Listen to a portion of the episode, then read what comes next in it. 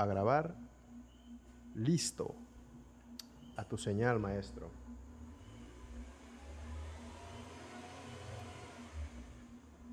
Cámara de Edson grabando. Cámara de grabando. Audio. Audio grabando. Okay. Vamos en tres, Al parecer todo bien. Dos. Muy buenas tardes, noches, mañanas, a la hora que nos estén viendo. Bienvenidos a Calma Podcast.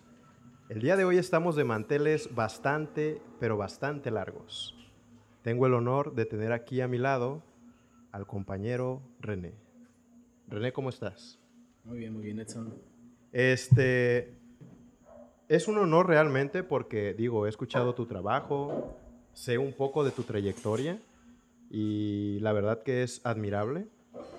Platícanos un poco para la gente que no te conozca tu proyecto, de qué va, cómo te podemos encontrar en Spotify, etcétera, etcétera. Bueno, yo soy René Escoboso, y este y hago algunas rolitas okay. pues para para regalárselas para regalarnos sí este ahora sí que me puse nervioso es la primera vez la primera vez que estoy en un podcast la gente al escuchar tu, tu música va va realmente a entender por dónde va este tuve el placer de escuchar la cuatro rolitas que tienes ahí en Spotify y hay mucha calidad. Noté cierta sensación como de blues, de jazz. Lo que me decías fuera de cuadro, que era algo muy propio, muy introspectivo. ¿Cuál es tu canción favorita de esas cuatro? Em, híjoles. Es, difícil, ¿no? Sí, sí, sí, es difícil, pero lo que pasa es que este, una la escribí con un amigo, él escribe letras, este, y otra también con una amiga que escribe letras, entonces no puedo elegir entre esas dos, son de mis favoritas esas dos. Este, porque soy muy malo escribiendo letras. ¿Te consideras malo escribiendo letras? Sí, sí, sí, muy malo. Tengo eh, algunas rolitas que son propias con mis propias letras, pero no me, no me encantan. Okay. Prefiero que alguien más se encargue de eso. Que... Ah, ya, ya. o sea, en, en, el ámbito, ya ves que existe esto del compositor, el intérprete, etcétera. ¿Tú dirías que eres mejor intérprete que compositor? En, compongo también. Compongo también, pero la letra a mí no, no soy tan elocuente. Soy mm. inclusive hasta disléxico, podría decir. Ok. Me hacen bola, se me traba la lengua, sí. ¿entiendes? Pero la música sí me, me, me, late mucho y me gusta mucho el sonido. O sea, soy muy celoso en, en cómo quiero que suene determinada parte o, o determinado instrumento. Entonces, como lo mío. Ok. prefiero que alguien más se, encargue de, de, la letra, ¿no? De la filosofía. Aparte, si, si, escriben algo así medio extraño, no es mi culpa. ¿eh? Ahí me lo escribieron. Oye, ¿y en qué momento decidiste eh, dedicarte a la música? Yo entiendo que tienes otra carrera y que también te da pues la posibilidad de, de tener el tiempo, de dedicarte a esa pasión que es la música, pero ¿en qué momento dijiste, híjole, a lo mejor lo que estoy haciendo, lo que estoy estudiando, no me llena completamente y quiero dedicarme a la música. Mira, yo empecé la carrera tarde, ya como a los 21 años. Ok. Y, este, y a la hora que le dije a mi papá que quería estudiar animación, porque también me, me gusta ese pedo de las caricaturas y todo el rollo. Sí. Este, mi papá se sacó de onda porque él esperaba que yo estudiara música. Y le dije, no, no, no, no. ¿Tu papá esperaba que estudiara sí, mi papá él, él, esperaba que estudiara música. Y este y yo le dije, no, porque esa onda, o sea, realmente no existe mercado real. O sea, yo tocaba gratis o a veces tenía yo que poner de mi bolsillo para poder tocar rock. Porque pues existe la cumbia, eh, el norteño, todo eso también se consume bastante bien, pero no era lo mío. O sea, para mí la música era el rock y todo ese, ese desmadrito pero no nos pagaban, o sea, era, nos pagaban con chelas, yo no bebía. empecé yo a los 14, 15 años con mi banda de rock y no bebía, entonces pues no era como algo que yo me, me visualizara ganando este, de la música. Entonces me fui a estudiar animación y regresé a Ciguatanejo y obviamente tenía que regresar a la música, tocando en bares y ya sabes, ¿no? Los covers. Pero pues siempre existe para todo músico siempre debería existir la inquietud de hacer lo propio. Sí. O sea, de, de a ver qué, qué, qué es lo que tienes aquí adentro y cómo puedes mostrárselo a la gente. Y pues me ha resultado para mí satisfactorio, aunque no fácil, porque no es, No es que nada yo me la, yo no, no es que yo me la pase tocando mis rolitas eh, en los bares que- en los que voy, que sí debería, para como crear esa cultura. Claro, porque aquí en Cihuatanejo, o sea, siendo honesto, no hay cultura de, de que el músico interprete sus rolas propias. Siempre es como más, pues el cover. Los bares te piden eso realmente, ¿no? O sea, Caifanes, mm, Moderato, etcétera, etcétera. Pero bueno, eh, brincando un poquito sobre el tema de cuando empezaste tú a decidir que ibas a, a, ya dedicarte más de lleno a la música, ¿cuáles crees que sean los pretextos que tienen los músicos en general, llámese under, lo que sea, para no dar ese paso, para no aventarse al mundo de, de la música? Porque seamos conscientes, o sea, en un país latinoamericano, tercermundista, no existe muchas veces el apoyo económico. Uno tiene que comer y te- tiene que pagar la renta, tiene que pagar luz, etcétera, ¿no? ¿Cómo le haces tú para decir, ok, me gusta mucho la música, pero tengo estos pretextos sociales? A lo mejor en tu caso, sí tenías el apoyo de tus papás, o tu papá sí esperaba que estudiaras música, ¿no? Sí, sí, sí. Pero en algunos otros casos es, oye papá, oye mamá, quiero dedicarme a la música. Es como, hijo, ¿cómo le explico? ¿Cómo le digo a él que pues no va por ahí? En tu caso, ¿qué pretextos ponías para decir no, ahorita no, todavía no? ¿O fue bien fácil decir, "Ah, me voy a aventar a la música? ¿Cómo fue en tu caso? Pues te digo, eh, cuando tenía 15 años y todo, pues no, no era algo que se... Tú tenías casi casi que pagar para ir a los eventos, este, a que te, que te escucharan, ¿no? A que, a que escucharan el cover Sí. que tú estás tocando, ¿no? Que Ajá. la planta, éramos La 10 planta, 10 claro. bandas. Y, hey, este güey está tocando la planta, yo también quiero tocarla, pero... Pero mejor. yo mejor, ¿no? Y eran esos, esos arrebatos que teníamos en la banda con, con, con ese movimiento de rock acá en, en estos lados. Y estaba muy emocionante, pero no había realmente un pago. O sea, nos pagaban con chelas, o con refresquitos, o con X, ¿no? Sí. Pues no, no, no era algo con el que tú pudieras vivir. Más adelante, ya en la actualidad, pues sí, sí puedes vivir de- del hueso, dijeran por ahí mis amigos.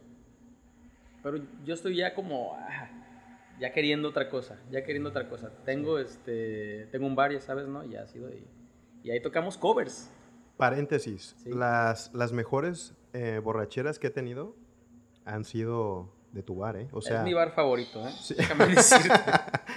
Es también de mis bares favoritos. De hecho, los que hayan escuchado un podcast más en anterioridad saben de la historia que en la madrugada salí y fui medianamente acosado por un miembro de este grupo LGBT.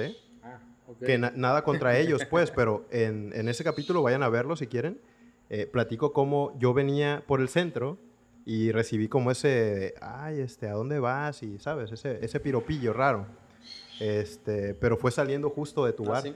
Platícanos un poco, ahorita que tocaste lo de tu bar, eh, ¿en qué momento sale esta idea de, de mezclar tu gusto por la música y el ingreso económico? Sabemos que aquí en Cihuatanejo, donde estamos, se da mucho eso de, pues, lo que tú comentabas, ¿no? El hueso, la planta. ¿Cómo fusionar esos dos gustos, tanto lo económico con lo musical? Completamente accidental. Bueno, no accidental, incidental. Mi mejor amigo me, me insistió en una, en una borrachera. Estamos en Vallarta, de hecho, en un bar de rock que se llama Roxys. Una banda genial, una señora que, este, pues ya, ya, este, De edad, ok. señorona. Pero cantando unos covers de Mick Jagger y de Maroon 5 y de Queen y la... Y dije, yo quiero hacer eso, pero en Chihuahua no me, no me contratan en ningún lado, o sea, no había un mercado realmente. Entonces el vato me dijo, no, este Víctor, me dijo, "Ey, hay que abrir un bar, hay que abrir un bar. Y Simón, y estamos en la peda ya planeándolo. Sí. Y, este, y sacamos un montón de nombres. Que por cierto el nombre es genial, ¿eh? Hasta que quedó Ta-Rock. o sea, Ta-Rock. Tarro, de un tarro de chela y rock, ¿no? No, que ahí. nombre. Y te digo, las veces que he ido, que han sido varias, nunca he tenido una experiencia negativa, Ah, ¿sabes? bueno. Porque a veces vas a otros lugares y llega gente como que de mal carácter o que trae una vibra medio, medio fea. En, en tu bar nunca ha sido esa, ese escenario. O Es que fíjate que ahí en el, en el bar se han, se han forjado amistades, se han forjado este, noviazgos, hasta matrimonios, yo creo. ¿en serio? La verdad es que es una, somos una familia, o sea, igual no nos conocemos ni nos conocemos este, a los papás de, de las personas que van y nos visitamos a nuestras casas, pero estando ahí es como, wow, o sea, somos los mismos. A veces unos más, a veces unos menos, pero nos la pasamos muy chido. Y este, es raro que haya un problema ahí, es raro, porque el rock, el rock es paz. Y, este, y sí, o sea, fue eso. Este, el, el- Víctor, mi mejor amigo, me estuvo insistiendo en la peda y yo Simón y ya acá divagando y teníamos días armándolo porque pues ya sabes en las vacaciones son días que se la pasa uno Claro, sí. a todo lo que da. ¿eh? Igual que en la pandemia. Ajá. Como vacaciones. Sí. Y este y ya llegando a Casigua, el vato pues tenía la determinación de hacerlo y yo dije, "Oh, yo tengo mi trabajo, yo tengo Ajá. cosas que hacer, tenía tenía una banda de salsa, que la salsa y la cumbia a mí pues la verdad es que no está nada mal, ¿eh? Y me gusta ver a la gente bailar y disfrutar. Y este y tenía mi trabajo de animación, eh, porque soy animador 3D. Y quería abrir un bar, le dije, no, no tengo tiempo. No, es que hay que abrirlo, es que hay que abrirlo, hay que abrirlo. Y bueno, lo abrimos así, con, en un lugarcito de dos por dos, caluroso, planta alta, chiquito, oscuro. Y la verdad es que nos la pasábamos Increíble. como, como nunca la habíamos pasado antes porque nadie nos contrataba. Y pues nosotros nos dimos este, nos, nos contratamos a nosotros mismos y estuvo genial, o sea, sí, los covers, ¿no? Los covers típicos Claro. de siempre. Pero ¿Hubo pues, apoyo desde ese momento? O sea, Eh. ¿notaste que hubo, que la gente iba, que empezaste a ver ganancia? Sí, o... desde el día uno fue Sí. genial. Del día uno fue genial. Y te digo, una, una vibra así chida. Y de hecho, una vibra bastante diferente a lo que se vive hoy porque era un lugar donde todos estamos bien cerca el uno del otro. Estábamos todos así. Como una preocupados, Como fraternidad. estuviéramos en el Volaris o no sé Sí. si nos patrocinan. Por favor. ya no, ya no porque ya hablé mal. Estuviéramos en, en Interjet. Ajá. Esas cosas. Esos aparatos. No, pero sí, y para los que no sepan, eh, pues no es nada fácil, ¿no? El proyecto de Tar Rock lleva en promedio, me dijiste, seis años. Sí, seis, seis años. O sea, la gente a veces piensa que, ah, voy a abrir un bar o voy a abrir mi proyecto y en dos meses voy a tener toda la popularidad y va a pegar y pues no, no es así, ¿no? Yo creo que sí fue más o menos así, ¿eh? ¿Sí? Sí, sí, sí. Muy, muy veloz. Yo creo que sí fue más o menos así. Es como, eh, abrimos Star Rock y, hey, todos se jalaron y todo el tiempo este, estuvo genial. ¿A qué le atribuyes el éxito entonces tan prematuro? A la honestidad. A la honestidad. eh, a, a- a que yo creo que cuando comenzamos sí nos pasábamos de lanza con nuestros cuerpecitos. Porque era como comenzar a las 10 de la noche, este, gracias a la banda P-Rocks y a, a mis compañeros y amigos que me apoyaban a, a la locura. Pero era de comenzar a las 10 de la noche y terminar a las 10, 11, 12, 1, 2, 3. Hasta las 4 de la mañana o a veces una, una locura porque traíamos esa hambre de, de, pues, tocar, aunque sea covers, pero era tocar, Claro. ¿no? Ya con el paso del tiempo, este, igual hay unos covers que toda la vida este, he tocado, pero ya dices, hey, o sea, como que necesito el, el- el- mostrar la música propia, ¿no? ¿Cómo le vamos a hacer? Bueno, vamos a ver cómo le hacemos. Sí. Porque te digo, tengo, tengo el bar y yo, eh, yo no puedo presentarle al público a, a una banda o pagarle a una banda mm, con música que la gente no conoce o que no está esperando. O sea, está, está difícil. ¿Por, por qué crees que se dé eso? O sea, yo he tenido la oportunidad, la oportunidad de ir a otros lugares, en obviamente otro, otras ciudades, lo que sea, y el artista sí, sí propone lo suyo, sí, sí se para y dice, a ver, esta es mi canción, se llama eh, Cochinita Pibil y ahí les va. Y aunque, aunque la banda no se prenda o lo que sea, o lo abuchen o qué sé yo, o sea, se tiene el carácter de pararse en el escenario y presentar lo suyo. ¿Por qué aquí no se da eso? No lo sé, no quiero hablar mal de mis amigos. No, y, y sin hablar mal de los amigos, o sea, yo lo que he visto es que a lo mejor no hay el apoyo suficiente dentro del gremio primero. ¿Me explico? O sea, cuando vemos a alguien medio sobresalir, empieza la envidia, empieza el... "Ah, este, tuvo ayuda o ah, tuvo el apoyo de no sé qué. A mí la envidia, fíjate que, que, que se me hace el sentimiento más este, estúpido, porque realmente si tú odias, porque odiar es negativo y envidia es negativo, pero tú odias a alguien por algo, ¿no? Claro. O sea, por algo realmente que... que algo fuerte algo que, te lastima. Que te lastimó. Sí. Pero la envidia, es, te la, la- la envidia es que te lastima lo bueno que le está pasando a esa persona o lo bueno Claro. que tiene. Y yo sí, pues no te voy a decir que no tengo envidia a veces, pero tuve envidia este, cuando comencé Tarrock porque veía los otros bares así que están grandotes y, y están Sí. bonitos y el mío está pues así chiquito y así. Pero se me fue quitando porque, por eso, porque tenía yo con mi bar y con mi música y con lo que hacíamos ahí, lo nuestro. O sea, no, no era... Era eso, era, era que uno tiene que, que- que ver lo que uno tiene bueno para no poder envidiar a los demás. Y el trabajo en equipo consta de eso, o sea, de, de apoyarse, de apoyarse. Y a veces el mexicano, como los futbolistas y como todo Sí. ese rollo, pues no, quieren sobresalir como, como figuritas. Sí. A- ahorita que comentas eso de la envidia y de- del odio, ¿crees que tenga que ver un poquito con eh, tratar de decirle al ego, hey, cálmate? O sea, me imagino que cuando tú abriste el bar, como lo comentas ahorita, te comparabas con el otro, ¿no? Sí, Decir, sí, sí. ah, él tiene un bar más grande, ah, mira, allá van, este, No, y todos, todos, personas". oye, y todos empezaron a meter música en vivo. Ajá, Y sabes qué? La verdad es que me pareció genial. de meter música en Sí, vivo. No, sí, sí, sí. claro, es que le da el plus. Pero a lo que voy es, ¿en qué momento tienes que decirle a tu ego, cálmate un poquito? O sea, tú vas empezando, tú vas a tu ritmo, igual en la música, ¿no? Como lo decíamos, de que tienes que hacer algo antes, porque no somos millonarios, no tenemos el soporte para decir, a cuatro años me voy a dedicar a la música, voy a dejar medicina, voy a dejar este el diseño 3D o, o tu El ego carrera". es difícil. El ego es difícil porque te voy a decir por qué. Ok, Hacerlo a un lado es difícil porque estamos viviendo una película, pero te das cuenta que el protagonista eres tú. En la Ok. película eres tú. No, no, no sé si me explico. totalmente. Entonces hay muchas películas y todos estamos en nuestra propia película y todos queremos como, wow, ser el héroe y cosas Sí. así, ¿no? Es raro, Sí, es ¿no? raro, pero como que siento que va por ahí Ok. eh, el, el asunto del ego, pero no es malo el ego.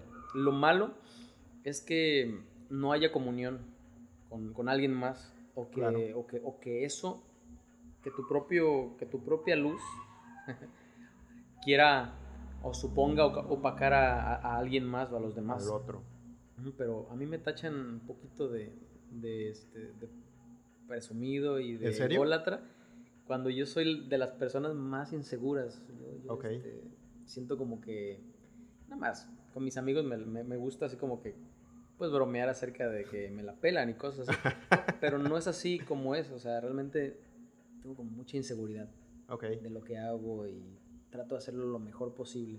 No te consideras presumido ni ególatra ni nada de eso. O sea, Eso es lo que yo pienso, ¿no? más bien la, la gente, al no conocerte y al tener contacto con esa primera personalidad que tú muestras al otro, de, ok, yo hago mis cosas, yo lo mío, no critico, Ujú. el otro cree que lo estás ignorando de cierta manera y se siente, pues, eh, relegado, rechazado. No, ma- más bien como que me gusta, soy muy controlador. Ok. Por, por mi misma inseguridad, a veces siento como que necesito tener el control. Todo lo tuyo, Ajá. ya. Así, una idea o algo, entonces, pues, X, bueno. Es una, es una, es una cosa este, muy de psicólogos eso. No, y está, de hecho, nos, nos encanta tocar eh, un poquito los temas profundos. Eh, platícame un poco acerca de el improvisar en el camino. ¿A qué me refiero? ¿Tú hace 10 años te imaginabas en el punto que estás ahorita? No, ¿Qué, qué, qué pensaba el René de hace 10 años que iba a estar haciendo ahorita René? ah, no sé. ¿Te lo preguntaste alguna vez? No, yo creo que no. Como que no me gusta ver mucho, mucho a futuro. Mucho a futuro. ¿Cuánto es lo máximo que ves a futuro?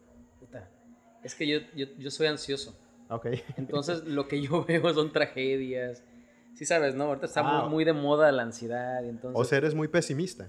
como pesimista, pero no, no, no, no estoy muy seguro de, de ver algo a 10 años, ¿no? Yo, por ejemplo, hace unos años yo no me veía en Tar Rock por muchos, por muchos, este, por muchos años, ¿no? Pero, pero ahora sí, ahora sí, como que siento que está divertido y, y vamos a, a, pasarla bien y vamos a hacer que la gente se la pase bien, está, está padre, ¿no? Ok. Pero sí, mis planes son como muy catastróficos. y está bien. Esto de la pandemia, la verdad es que se, se ha quedado corto que, a lo que pensabas. A lo que he pensado. y, este, y sí, sufro de eso, este, de trastorno de ansiedad y como que muy pesimista. Ok. Por eso mismo que comentas tú del pesimismo, ¿crees que eres una persona que va improvisando conforme van saliendo las cosas? Es decir, se llegó la oportunidad del bar, tú dijiste acepto, ¿no? Viste a tu amigo muy seguro, dijiste acepto, pero nunca tenías ese proyecto a 5, 10, 12 años. No, mira, te digo algo, eso de la improvisación,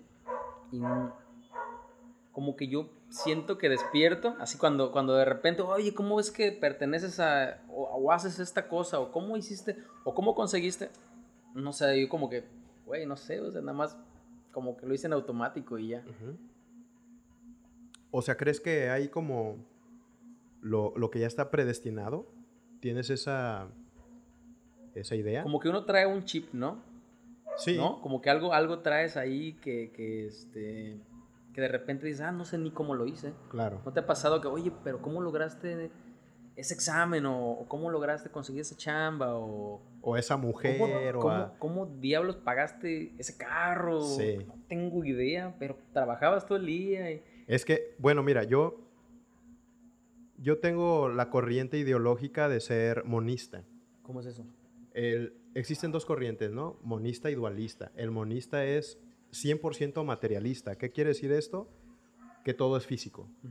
O sea, incluso los pensamientos, ah, las ideas. Sí, Estoy de acuerdo con eso. Todo se, el origen del pensamiento es una sinapsis. No, unos engranes, todos son, son engranes. Exacto. Dos neuronas que se conectan por un impulso eléctrico que se da por la unión de a lo mejor algunos electrolitos, sodio, potasio, cloro, lo que sea, porque hay algunas otras hormonas que también interactúan con esta sinapsis, pero al final todo es material.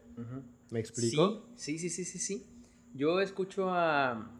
Eh, soy muy mal lector, pero me encanta este, enterarme de cosas. Yo escucho un divulgador de la ciencia llamado Enrique Ganem. Ok. No sé si lo ubicas, Enrique Ganem, el explicador. Y este, una vez me voló la cabeza con un podcast que escuché hace muchos años acerca de que el, los átomos están hechos de 99 a la madre de nada, dice. Como si tú pones el dedo en la mesa, no es que la mesa, esta mesa es de plástico, pero si fuera de metal, no es que es más esto que esto. Porque es, es, depende de las fuerzas que tiene. Es pura información, dice. Todo lo que estamos sintiendo es pura información. De hecho, ahorita estoy leyendo un poquito de Schopenhauer, que el libro se llama la, representación como voluntad. Creo que sí, si, no mal me equivoco.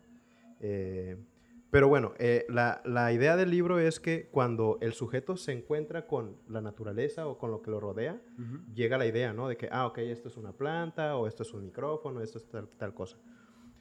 Pero después viene la interpretación, lo abstracto. Entonces, por eso te decía yo, yo, yo soy de la idea de que existe solo lo material y pues nada más. Hay gente que dice, también existe el mundo de las ideas. Sí, tal vez sí es respetable, pero se, bien, se pone más profundo y se pone más denso. O sea, ya, ya son cosas que no son tan explicables. Y lo conecto con lo que decíamos de que si uno va improvisando o no, porque realmente cuando el sujeto se choca con la realidad. Ya nos, ya nos habíamos ido allá.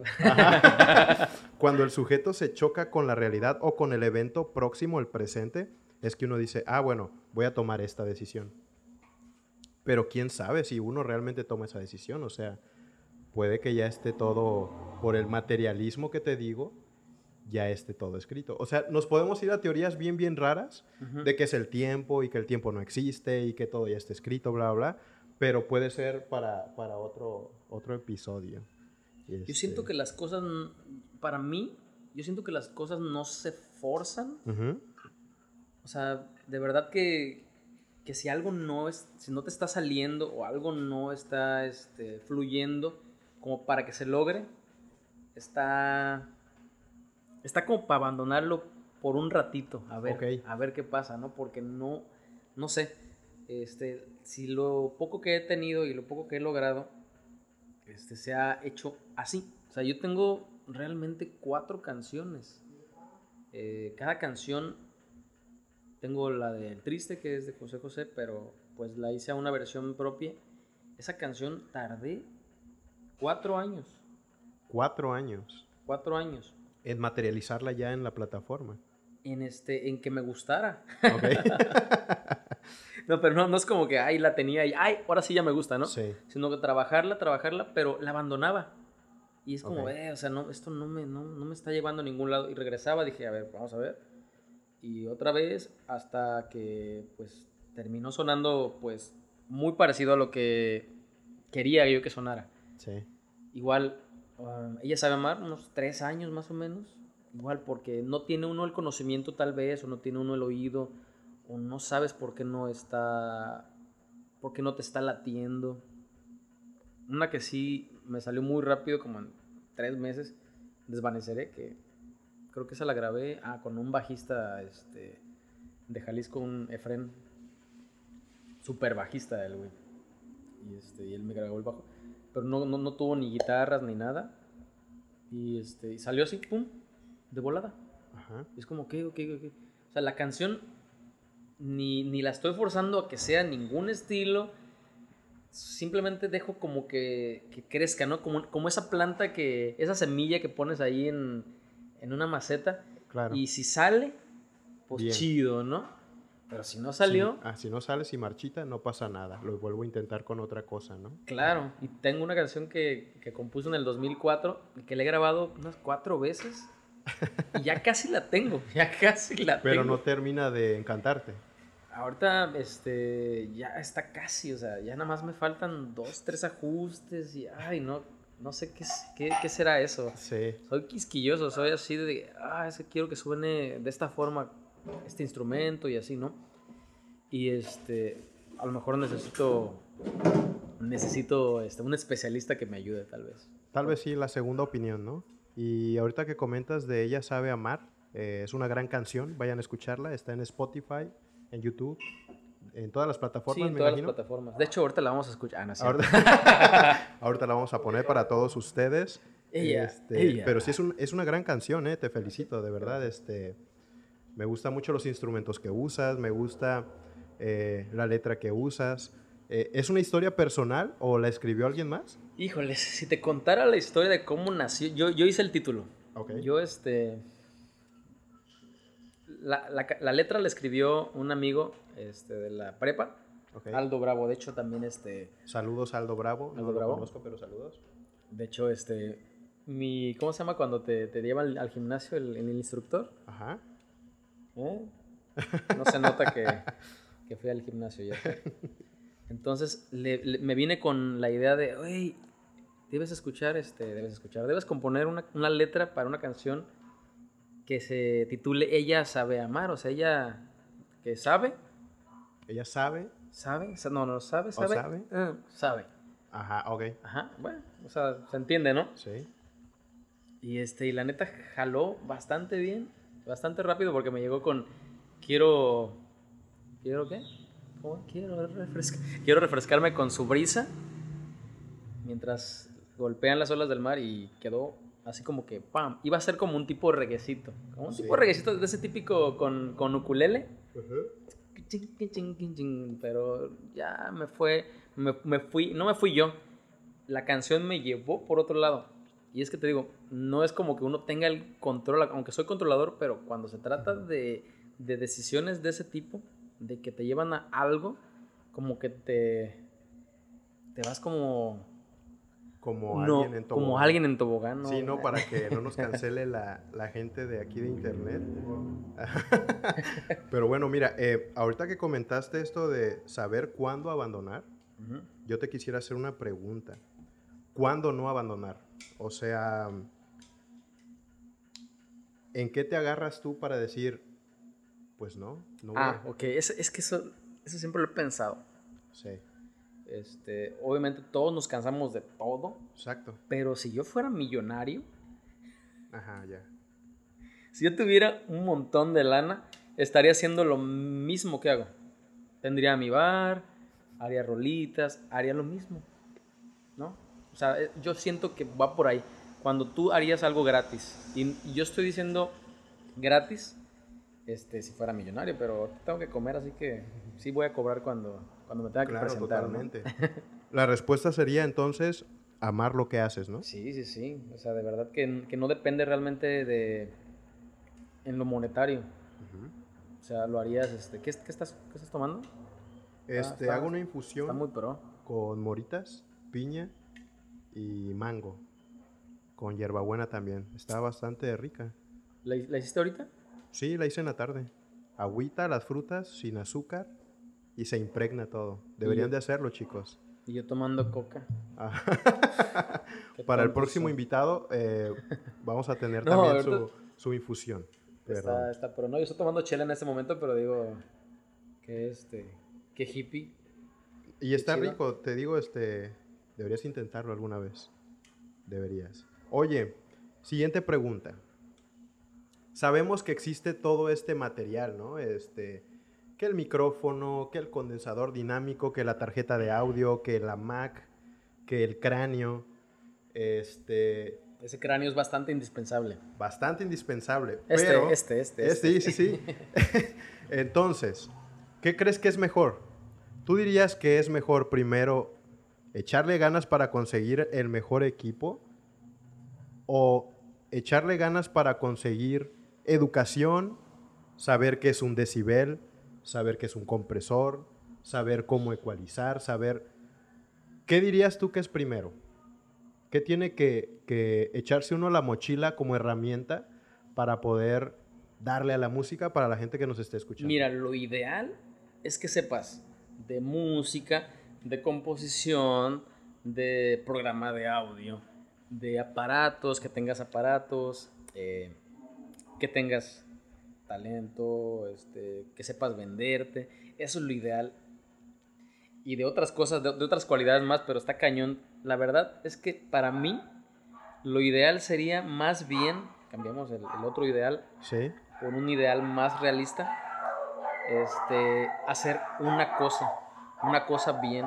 O sea, hacer una cosa bien. sí, sí, sí. O sea, si te han dicho, tú eres bueno para esto, Ok. tú eres bueno para tocar la batería, porque yo soy baterista. Yo siento que soy mejor baterista que tecladista y que cantante. ¿En serio? Sí. Y este y me, me debería dedicar a eso, ¿no? Pero me gusta el control, me gusta el control. Sí. Pero lo ideal es eso, o sea, como si te gusta a ti tocar funk y eres un crack para tocar funk, pero de repente te vas a tocar otra cosa, pero quieres aprender jazz, pero quieres aprender la puta. Estás está uno uno un poquito un poquito perdido, te pierdes. Dicen que el que mucho Abarca poco, aprieta, ¿no? eso. Pero igual había un señor que se llamaba Pascal, Blaise Pascal, que le mandamos un saludo, Un hasta el siglo XVII. Este filósofo matemático, él decía que es mejor saber poquito de todo que todo de una cosa nada más. Ah, sí, sí, sí. Entonces, igual eh, un equilibrio, ¿no? Entre, como tú dices. Sí soy máster en esto, pero también agarro herramientas de, Claro, de claro, todos claro, los lados, como lo comentas ahorita. Y sí, eh, yo al principio no tenía idea de absolutamente nada, no sabía cómo guardar el audio, no sabía cómo masterizar ni nada, pero me, me exigí, a, ok, ¿qué necesito primero? Un micrófono, ¿no? Por ejemplo. Sin saber de micrófonos, tomé la peor decisión de, de mi vida y compré un micrófono USB Ujú, Sí. que sí te saca de apuros, o sea, lo conectas directamente a la compu y te pones a cantar, a grabar, bla, bla, bla. Pero sabemos que la calidad no es la óptima, no es la que necesitamos para un proyecto que se considere más o menos en serio, ¿no? Después dije, ok, ya la regué aquí, dos mil, tres mil pesos. ¿Qué se ocupa? Una tarjeta de audio. ¿Cuál está más o menos? Ah, ok. Focusrite. Patrocínanos, Focusrite. Este, bueno, ya el USB ya no lo puedo conectar ahí, ¿sabes? Necesito ahora un micrófono que pueda ir directamente a la tarjeta. Y es así como, híjole, pues otro gasto. Y como somos, eh, bueno, principalmente yo, clase media, media baja, pues uno no puede darse esos lujos de estar este, comprando el mejor micrófono, el mejor lo que sea. Pero a la par de estar cometiendo esos errores, aprendía de cierta manera cómo hablar al micrófono, por ejemplo, a qué distancia, cómo, eh, qué ganancia hay que ponerle, etcétera. Entonces yo creo que es un de los dos lados, ¿no? Tanto ir consiguiendo aparatitos y juguetes como ir aprendiendo y regándole. Sí, sí, sí. O sea, pues tener el estudio en casa te apoya un montón a, a crear lo, Sí, a crear lo tuyo así en tu, en la comodidad de tu hogar, ¿no? sí. Y eso está, está chido, es que no toda la música es, es, este, es igual. Una de las cosas más difíciles que se me ha hecho es grabar una batería, por ejemplo. Ok. Nunca he grabado una orquesta. Me gustaría algún, algún día grabar cuerdas y orquesta, pero nunca lo he hecho. Pero de ahí lo más difícil que se me ha hecho es grabar una batería. Y me encanta, o sea, y la verdad es que no ocupas grabar la batería. O sea, no la ocupas. Yo no voy a utilizar una batería sintética de momento. Es como que mi, mi idea es como, no, es que yo ocupo el factor humano. Ah, el factor humano. Me encanta así, este, las notas, aunque no estén perfectas, aunque haya un pequeño gallito o lo que sea. ¿Te gusta más eso? Sí, sí, sí. Y lo, lo, sí, me, sí me late este, las cajas de ritmo así al estilo vintage. Ok. ¿no? De esos sonidos así medios eh, glitchescos, se, se podría decir. Sí. Como, como pues, medios viejones ya, ¿no? Sí. Vintage. Pero sí, me costó un uno y la mitad Y del la otro mitad del otro. aprender a grabar batería. Tú tienes un home studio, ¿no? Sí, tengo un pequeño home studio y este, armo mis canciones. No es el, el más perrón, pero pues, Se defiende. se defiende solo. Sí, claro. ¿Tienes que todo? Batería, eh, pianos, Sí. guitarras, bajo, todo. No, lo- nada más batería y unos teclados. Ok. Y la computadora y ya esto. ¿Qué consejo le darías a la gente que quiere empezar con su home studio? ¿Qué, qué dirías tú que es lo primordial, así como para desembolsar y decir, bueno, pues, sí, pues, híjole, el, me el dolió? micro. El micro. El micro primero. El micro, sí, sí. Un par de micrófonos, uno, uno dinámico, otro de condensador, así como Ok. este de condensador y el tuyo es Para hacer dinámico. Está muy perro, ¿eh? Sí, está bonito. Está bien, y ese, este, ese funciona. Lo vi que, o sea, hasta Café Tacuba Luz en el estudio de grabación. Ah. Así que, este. Lo usó Michael Jackson también, ¿eh? ¿Ah, sí? Sí, ¿en, ¿en qué fue? ¿Thriller? No sé, en el disco más vendido de la historia del mundo, Ese- así, ese- fue en un Shure así. Recién salido de la fábrica. Ajá, sí. Sí, es el micrófono y la verdad es que las ideas, porque ocupas tener un buen de conocimiento del programa.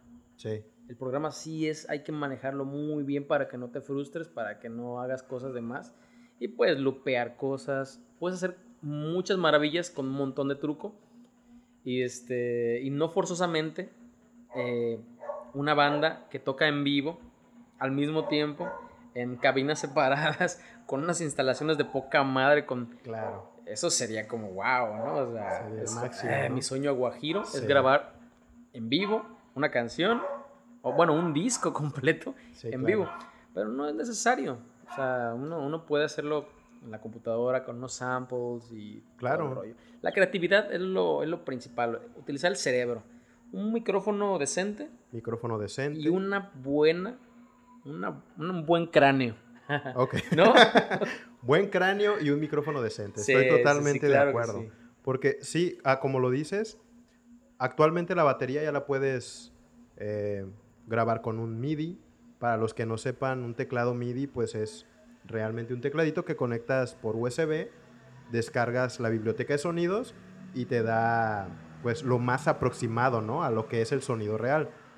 Yo entiendo que lo mejor sería tener la instalación de tus sueños, la batería, los micrófonos, la persona real tocando, pero a veces no se puede, a veces no, no hay ese presupuesto, entonces, Pero se busca apoyo, ¿eh? Sí. Se busca apoyo. O sea, haz de cuenta, yo he escuchado tus, tus canciones y si ocupas un día una, una batería o un teclado, adelante, o sea, gracias. estamos, ya sabes, gracias. De Oye. verdad que gracias. Sí, este, sí, sí. Entonces también buscar como esa, esa, de eso se trata la música, al último es disfrutar y Claro, y compartir, ¿no? compartir y pues ay, los números y después, o sea, Sí, los números no, no, no importan tanto, chicos. sí, este, podría Hay gente ser, que pero dice, yo quiero tener eh, 10 millones de reproducciones, o sea, ¿para qué? Si le preguntas a esa persona, ¿para qué? Pues yo creo que muy difícil te va a contestar un sincero ¿para qué?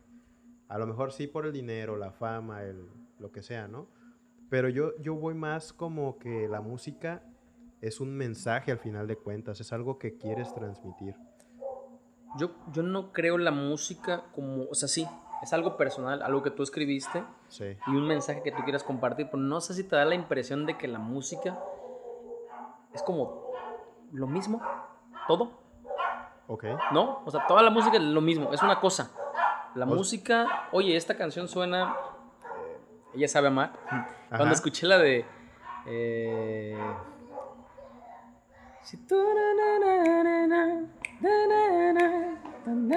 ¿Cómo se llama esa canción? Ojos Noche, Ojos Noche de Elsa y el Mar. Ok.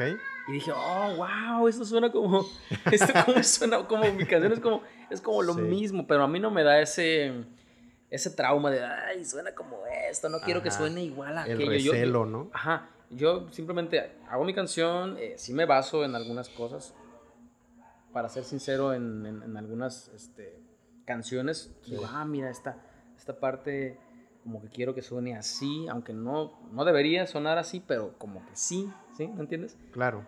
Entonces, para mí la música, sí, hay, hay, hay artistas muy experimentados y más bien muy experimentales, quise decir. Pero al final de cuentas la música es como la misma, ¿no? Claro, no, y a final de cuentas, ¿cómo encuentras el, el hilo negro, no? ¿Cómo, ¿Cómo reinventas? ¿Cómo descubres? Está muy difícil. Yo creo que todos agarran referencias del pasado. A- Si a lo mejor el, la primer persona Homo sapiens sapiens o quien haya agarrado un hueso y que empezó a soplar y dijo, ah, mira, esto suena, suena interesante. Ujú. Solo así, ¿no? O, los Beatles cuando dijeron, ah, es que yo no conocía el si bemol 7 y había una persona del otro lado del cerro que sí sabía ese acorde, vamos a ver cuál es. O sea, si no estuviste en ese tiempo, muy, muy probablemente no puedas reinventar ni hacer algo como tú dices, ¿no? Existe el artista experimental que dice, ah, ok, este, James Blake, por ejemplo. Voy a poner sonidos de cabra mientras este, le estoy, no sé, haciendo un masaje a mi tía y, no sé, algo raro, ¿no? Y sale algo increíble. Pero es muy, muy poco probable que alguien en general pueda lograrlo. Entonces aquí también, este, pues sí, la música en general es, es parte de un todo. ¿no? Experimentar sí es, sí es parte del show. Sí es parte del show También, sí. experimentar, ¿no? Este, los Beatles a mí me... Yo hubo un tiempo en que era un desertor de los Beatles. ¿Sí? Sí, hubo un tiempo en que... Ok. como unos seis años. ¿Puedo, ¿Puedo tomar una chela más? Claro que sí, adelante. Falta de A infusión falta de infusión de piña. Gracias. Gracias. Sí, este... Gracias, Gracias, producción, por la chelita.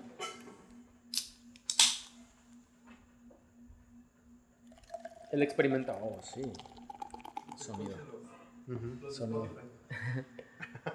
Una C- A ese. A ese. SRM. Gracias. Gracias, producción. Estamos aquí con Creative Studio. Eh, un saludo a todos ellos. Vayan a seguirlos a Instagram y a todas sus redes sociales. Pero seguimos Bueno. después de la chelita. Yo era un desertor de los Beatles, pero ay, no sé si. O sea, los, que- es los que- odiabas. Lo que pasa es que la gente que me, que, me- con la que me juntaba, ah, teníamos un, un tributo a los Beatles, entonces me enfermé. Y es que ellos casi inventaron la música moderna y no sé qué. y es como. Hasta que exploté un día y ah, no puede ser. O sea. era ¿Cómo como- dices eso, ¿cómo- no? cómo ¿Cómo ellos no inventaron la música, ellos no inventaron. Se adjudican que inventaron el disco y el hard rock y el metal y el hasta la cumbia casi casi, ¿no? Y estaba así como, tiene que haber, y me, me puse un día así, pero odiándolos, a investigar, ¿no? Sí. Y a ver, a escuchar y a ver videos y todo. Y sí, ¿eh? Ah, Son, y sí lo son los padres de la música moderna. Es como, ¿what? O sea, tomaron dos premisas muy sencillas, ¿no? Que es el jazz y el rock. Ok. Los acordes de jazz y, y- y cositas así como boleros y con ritmos, pues, rockerones, rockerones y fresones. Y armaron esta onda que se llama ah, música moderna. Ok. Y es como, yeah, o sea, los Beatles experimentaron con cosas que no se habían escuchado antes. Que no existían, ¿no? Y no están, hay, hay algunas muy fumadas, pero no existían tal cual, ¿no? No era algo que se, no- que, que se viera bien. Claro. Era algo raro en ese momento. Sí, totalmente. Y de repente, ¡pum! Normal. O sea, cuando vimos el video de Hello Goodbye, Ajá. era como de, ¿por qué hay tanto color? ¿Por qué esto? ¿Por qué? Y por alguna razón, desde 1950 hasta ahorita 2021, pues de alguna manera sigue vigente, ¿no? O sea, siguen ahí. Sí. ¿Qué artista? ¿Cuántos años son producción? De los 50 a 2021. 71. 71 años. O sea, es a lo mejor en la historia de la humanidad no es nada o lo que quieras, pero De los vigentes. 70 ahorita son 50 años. ¿Eh? de los 50 De los 50. 1950 hasta 2021, 71 años, o sea, es, es bastante tiempo. Para... One, two, three o'clock, four o'clock, rock. Sí, o sea. Increíble. Es la ¿no? primera, es la primera canción de rock según, Sí. según este San Google. Ajá. Y este, y suena pues, según este, y suena como a blues. Entonces Claro. todas las todas las rolas eran, ahí viene la tun, tun, tun, tun, me gu-". era todo blues. Que igual es, es por la época, ¿no? Que, que Sí, venía del blues y venía del- de, de- de todo ese, este, como meter primera y meter segunda y Sí. después, ah, esas ondas, ¿no? ¿Cómo ves la música actual? ¿Te gusta? ¿Te la Mm, odias? Mm, mm, ¿Cuál? ¿Qué opinas del La de trap? TikTok. ¿Qué opinas de Billie Eilish? De todo este reggaetón, Ah, todo eso. ok. Porque sabemos que tu negocio se llama Tarrock. Sí, rock. Y existe una tendencia de que el rockero odia al reggaetón. ¿Sabes que me encanta el rock? Cuando este, hemos intentado tocar cumbia o, o- o alguien pone por casualidad este, o por accidente una canción de otro, de otro género, Ujú. ta rock o ta cumbia o ta reggaetón, ¿no? Sí. Dice, Ay, esto se llama ta rock y no se llama ta cumbia o ta salsa". y la gente es como celosa, del, el rockero es celoso. Sí. Pero ah, el reggaetón, no sé. ¿Lo No odias? sé, sí. sí. sí. ¿Por qué? No me gusta, no me gusta tanta producción. Ok.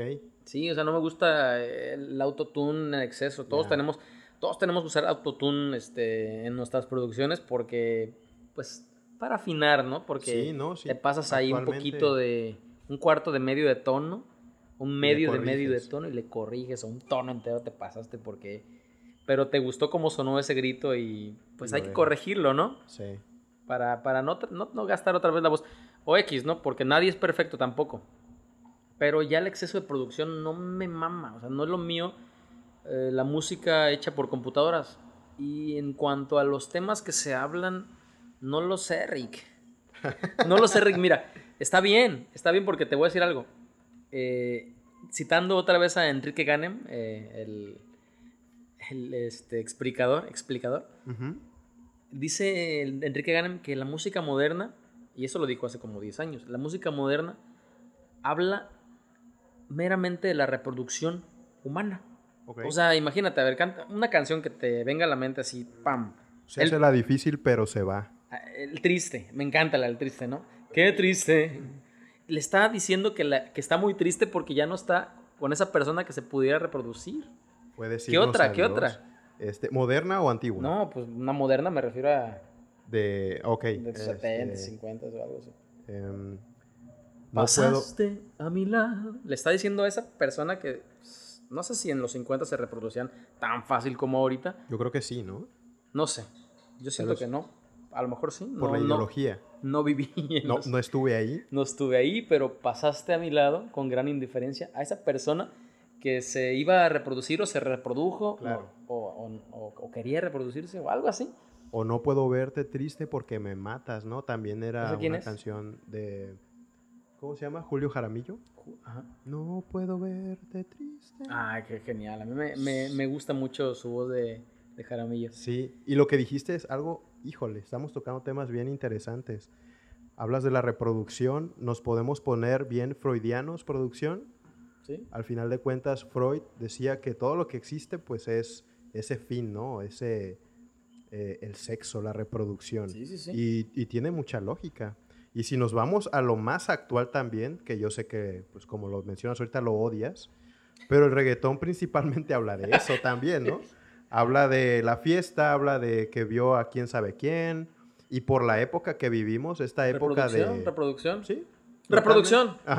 No, eso es producción. ¿verdad? Totalmente, sí. O sea, de que dinero, excesos, eh, voy a la fiesta, veo a tal mujer, la quiero ligar, etcétera. Oye, ¿cómo, etcétera. ¿cómo sería esa de este? Perdóname, mi amor, por ser tan guapo. O sea, perdóname por ser tan reproducible. Sí, totalmente, ¿no? Por ser ese fuckboy que. Sí, o que sea, por, soy, discúlpame, oye, ¿qué, qué, qué culpa tengo yo? por ser un alfa, Ah, ¿no? Sí. Perdóname por alfa. ser un alfa. Pero también habemos eh, beta. Sí, Yo siento que el artista y alguien que está esperando más allá de la reproducción, no sé si le puedo decir beta o si tenga un nombre de tal cual Ok. como beta, porque a lo mejor ya eso te- ay, nos estás hablando nosotros los beta. probablemente sí se diga beta, ¿eh? O Pero sea, no yo sé. estoy diciendo, siempre se presume eso de alfa, pecho en pelo y no sé Sí. qué, pero que habemos gente que queremos dejar una canción o unas cuantas canciones en lugar de reproducirnos. Y bueno, ok, yo estoy hablando en mis canciones que tengo, creo que todas hablan de eso. ¿De reproducirte o de.? Sí, sí, sí. Ok. Sí, sí, sí, pero bueno, de una forma muy escondidita ahí, ¿no? Y educada, ¿no? y eh, educada. Pero cuando estás eh, con lo del reggaetón, pues sí, es como demasiado marcada, Muy directo. muy directo, muy, no sé, no me, no me termina de encantar. Aunque te voy a decir algo, prefiero que se estén, ¿se pueden decir groserías? Este es tu podcast, puedes decir la grosería que quieras. ¿Sí? No pasa nada. De verdad. Se pueden estar cogiendo en las calles. pre- Menos Esa por favor, ¿eh? Este, prefiero que se estén cogiendo en la calle que matando, ¿eh? ¿Esa era la grosería? Sí, Es una grosería muy leve. Ah, Sí, sí, ok. Pero o sea, aquí- prefiero que, la- que los, que los chavitos estén cogiendo que matando. O sea, que la verdad es que el reggaetón no me gusta a mí, pero pues lo prefiero a, esos, a esas ondas alteradas. Claro, los corridos Los tumbados, que arriba los corridos tumbados dicen, ¿no? Pero pues esos temas están un poquito más feos, ¿no? O sea, sí, sí. Una canción de reggaetón que tú te guste en la actualidad. En la actualidad, yo creo que la de Yonaguni. ¿De qué habla Yonaguni? A ver, cantemos. Una noche más, en mi mente, de mi mente no te vas. Aunque sé que no debo pensar en ti, bebé, pero cuando bebo viene tu nombre, tu O sea, es de amor, ¿no? Según Ok, yo. está, está fina. Pero hay una parte que todos conocen que dice, Chori tiene un culo bien grande. O sea, como que la persona esta Chori se va y al momento de que se va esta persona, el conejo malo, está recordando todo eso, tanto físico como lo que hacía sentirle a él. Entonces, pues sí, los atributos físicos son de un glúteo prominente, de que, como tú dices, follaban. Fue chaval. Pero es, es una, en términos generales, creo que es una canción no tan burda, no tan grosera, no tan, solo por esa parte tal vez, pero igual puedes escucharla en un futuro. Ok, ¿cómo se llama, dices? Se llama Yonaguni. Yonaguni. Hay una parte en japonés, de hecho, ¿no? Que también está como que raro. Konnichiwa.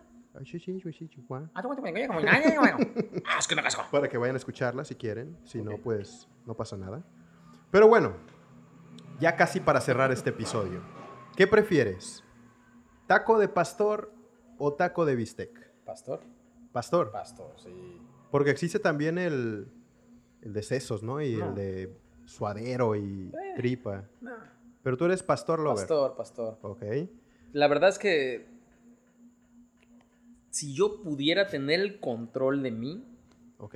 taquito, vegano, pero no, o sea, pastor, taquito. ¿Eres de- vegano? No, quisiera. ¿Quisiera pues, ser vegano? Quisiera, sí. Oye, los cochinitos y todo eso. Yo tengo muchos animales. Tengo una chiva. Ok. Sí, sí, sí.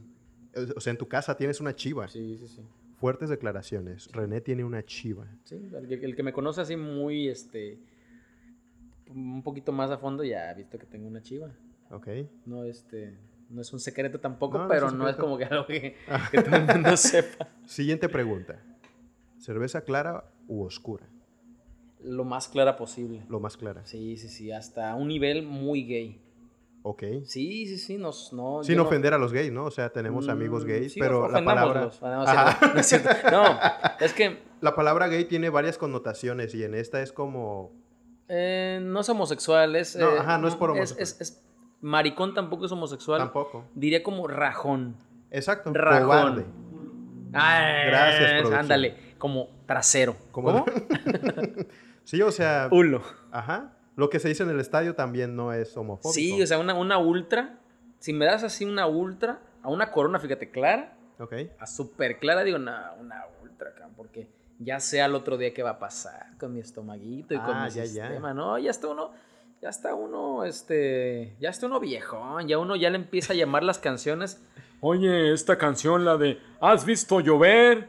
Ya uno, ya, ya está. Sí, uno ya, ya no puede tolerar tanto la, la cruda. No, ya está uno, ya le piensa un cereal con leche y dices, Ajá. no lo sé. Soy intolerante a la Soy lactosa, intolerante. mejor no le doy por aquí. Pero una clarita está bien. Claro, ok, Clara. Eh, ¿Qué prefieres? ¿Concierto en vivo o estar en tu casita con aire acondicionado, en tu cama, sabanita, el mejor, eh, los mejores cascos y estar escuchando tus rolas Uy, favoritas? no ¿Qué manches. prefieres? Es que, es que te- tú ya te metiste a un, a un nivel un fetichismo, terreno. ¿eh? Ok. Porque me gustan los conciertos en vivo, pero los unos buenos audífonos esos que traes ahí Sí. son sí, buenos, sí, ¿eh? Claro. A mí me encantan los audífonos. Y mira, no sé ustedes, pero creo que se ha romantizado de cierta manera los conciertos. A los que yo he ido, Corona Capital. Hay una buena historia del Corona Capital, ver, por ver, cierto. cuéntala. ¿Ya la tienes? por ahí, por ahí la sabe producción. ¿Sí? Este. Este. ¿Se sí, puede ha- contar? Ha, ha habido. eh, lo contamos fuera de cámara. Ah, ya, ok. En todos los conciertos hay mucha gente, este, sudor. Antes de que hubiera COVID, pues no pasaba nada, ¿no? ¿no? Pero ahorita que hay COVID, pues no puedes estar conviviendo con tanta gente. Y digo, sí tienes la oportunidad de ver al artista y de ver cómo es su performance y todo eso, pero eh, es mucho desgaste tal vez. No sé si es porque ya estoy viejo, pero por ejemplo cuando quise ver a Strokes, estuve parado, no sé, nueve horas. Cuando fui a ver a Paul McCartney a Ciudad de México, ¿Al, al- ¿A dónde lo fuiste a ver? al Zócalo, No, manches, yo estaba ahí, ¿en serio? en México. Ajá. Y dije, ¿será?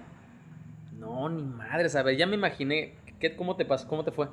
Horrible. Tuve que llegar un día antes, en la madrugada, salí de la central directamente al Zócalo, me dio diarrea. Este- De los nervios. Yo creo, no sé qué onda. Ya estando allá adentro, tuve que salir al baño literalmente dos, tres veces. Y pude regresar porque era un mar de gente. Por fortuna nos tocó bien cerquita. Y no sé si era toda la gente o la diarrea, pero me deshidraté.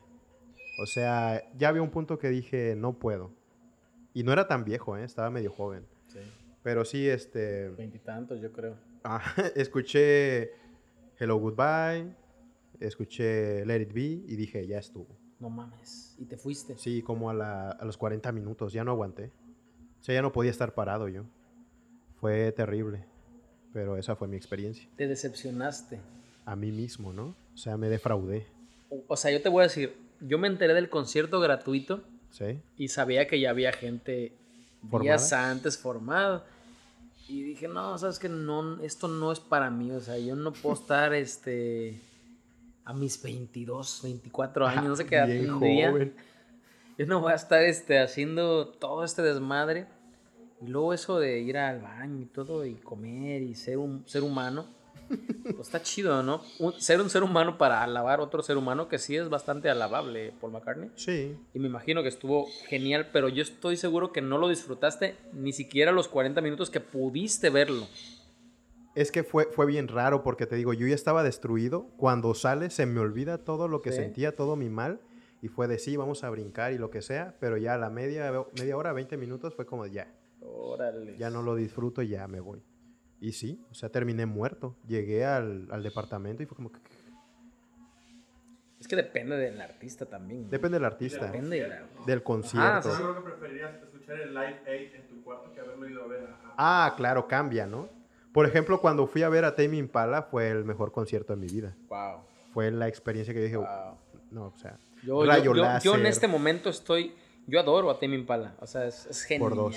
Es genial. Creo que podemos ser grandes amigos por Sí, adorar a Tame Impala. Sí, sí, sí, me encanta. Mi batería, yo, yo soy muy amante de las baterías. O sea, haz de cuenta que si se trata de, de grabar una batería, es como necesito recrear el sonido de determinada batería, no voy a decir cuáles. Pero a mí la de Elephant. Oh. ¿eh? ¿Ubicas la banda Crumbing? No, no, no. Escúchala, es- muy bueno. Lo Muy buena batería, ¿eh? Te lo voy a pasar. Pero el, el sonido, así como el tipo de, de- de parches que utilizan y cómo si le ponen una sabanita encima o si le ponen una cartera a la tarola. Cómo cambia todo, ¿no? O este, de hecho, ella sabe amar. Grabé como cuatro veces la batería. Porque yo quería recrear una batería en específico. Y la tarola estaba bien. El bombo estaba bien. Los redobles estaban bien. O sea, muy simple, ¿no? Pero el, el contra, ¿no? La tss, tss, tss, el hi-hat se escuchaba demasiado difuso. Y era como, ah, ¿cómo demonios hago que se escucha? ¿Cómo le hago? Y puse un micrófono a los, a los hi-hat. Y lo mismo. Puse el micrófono, apunté a la baqueta donde le pegué y entonces, Y ahí fue el santo remedio. tac, tac, santo remedio. Como muy así, ah, como fregados. Logro un, un sonido así en específico. Pero eh, regresando a la, a la pregunta, es difícil porque ir a un concierto. Yo, yo fui a ver a, a Elton John a Mérida, Yucatán. Y este, pues sí fue un, un varito, ¿no? Cuando todavía Sí. no, no, no tenía realmente nada de varo. Me gasté un varito en el avión con mi chava. Claro. Nos fuimos para, para Mérida. Wow, qué genial ciudad. La gente genial. El viaje excelente. Teníamos muchas horas sin dormir. Llegamos al lugar, estaba deshecho yo. Llegué a un restaurante, me tragué todos los, todas las tazas de café que pude. No era borracho todavía. Pero vibras- qué vibraste, mala onda. ¿vibraste alto en Mérida? Qué mala onda. Sí, estaba, estábamos chido. El concierto estuvo. eh, más o menos estuvo. O sea, esta- estaba enorme. Las pirámides de Chichen Itza. Qué chido. Y es como. eh, ok. Acabo de ver el John. Y chido, ¿no? Ya lo había visto antes, este, como un metro y medio en las Vizcaínas. Es- esperamos al camión de regreso, ahí en, en la carretera, como por, ya sabes, ¿no? Termina el, el- el concierto en el pueblito diminuto y carro, carro, carro, carro, carro. Sí. Seis horas esperamos el camión. Regresamos a casa, es como, qué perro viaje. ¿Y el concierto qué tal estuvo? ¿Eh? Pero fuimos Sí. por el concierto y el viaje estuvo bien, o sea, estuvo, estuvo interesante. Digo, ojalá que hubiera sido borracho en aquel Le- entonces. sí, hubiera sido mejor, tal vez lo hubieras tolerado o disfrutado diferente, ¿no? Sí, sí, sí, pero para mí pues la música, ¿no? Te lleva a, esos, esos, a esas experiencias. Y pues si tú te pones, descargas ahí un video de YouTube, le No pones play y te pones unos, lo disfrutas y todo el rollo, pero no tienes nada que contar, ¿no? Claro. O sea, tú tienes ya el concierto de Paul McCartney que dices, "Ah, estuvo... También tengo un camarada, bueno, ex camarada, Ajá. ya no, ya no, ya ya no nos odio. queremos. no, ya no, ya no nos hablamos. Pero nada, nada, nada grave. ¿Se pueden Y decir este- nombres o...? No, sí. No, no, mejor no. este, y, y el, el, el vato, si lo escucha, vas a ver quién es. Lo vamos a Este, etiquetar. Fue a. fue a, a ver a los. eh, ah, ¿Cómo se llaman esos? Un montón de grupos emos. en Grupos aquel emos. entonces. Panda. My Chemical Romance. My Chemical Romance. Y entonces, antes de los My Chemical Romance, pues hubo Panda y todo ese rollo, ¿no? Y, Allison. y el vato estaba ah, todo lo que daba. Pero se deshidrató.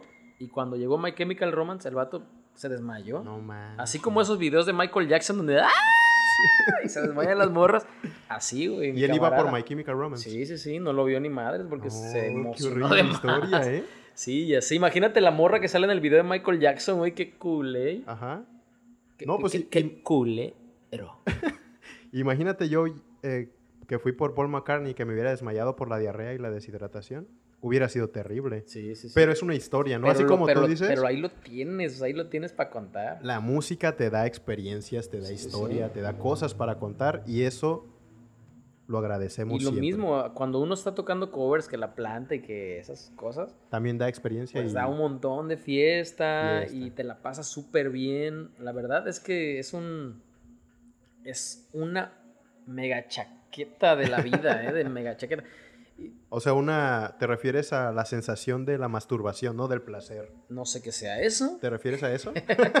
Así dicen. o... Así dicen, pero, o sea, me refiero que es un gran placer Ok. este, hacer música, aunque sea de otros. O, interpretarla, ¿no? Sería la, Sí. la palabra correcta. Sí, interpretarlo. Interpretarla. Así de, te quieren aquí. Ay, tu madre. Totalmente, la música es placer, la música es vivir, la música es un lenguaje. Pero bueno, René, muchas gracias. Gracias a ti, Edson. Gracias por estar en este tu espacio, Calma Podcast. Es mi A primer que- podcast. Sí, este, espero que vengas más seguido. Oye, Dime. soy vir- era virgen, ya no. Ah, de eras podcast, virgen en podcast. Ya no. Ya no. Ya puedes decir que no eres virgen en podcast. Espero que vengas más seguido, de verdad. O sea, te lo digo aquí y fuera de la cámara. Admiro lo que haces, admiro tu proyecto. Gracias, igualmente. Vayan a escucharlo. eh, lo vamos a dejar de todos modos eh, en la parte de la cajita.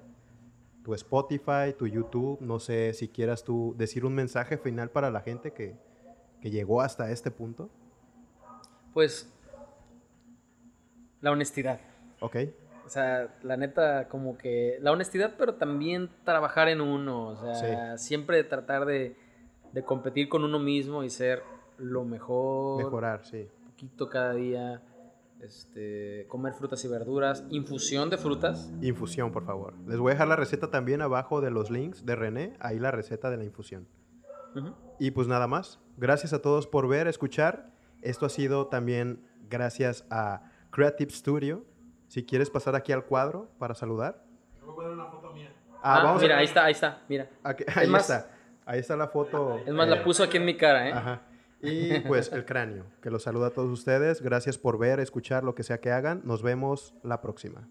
Espero que corten cuando tartamudee ahí. Este, espero que también. Te vamos a poner el nombre de la persona que, que le cae mal. Ajá, también. Bye. Listo. Pues se ve nervioso.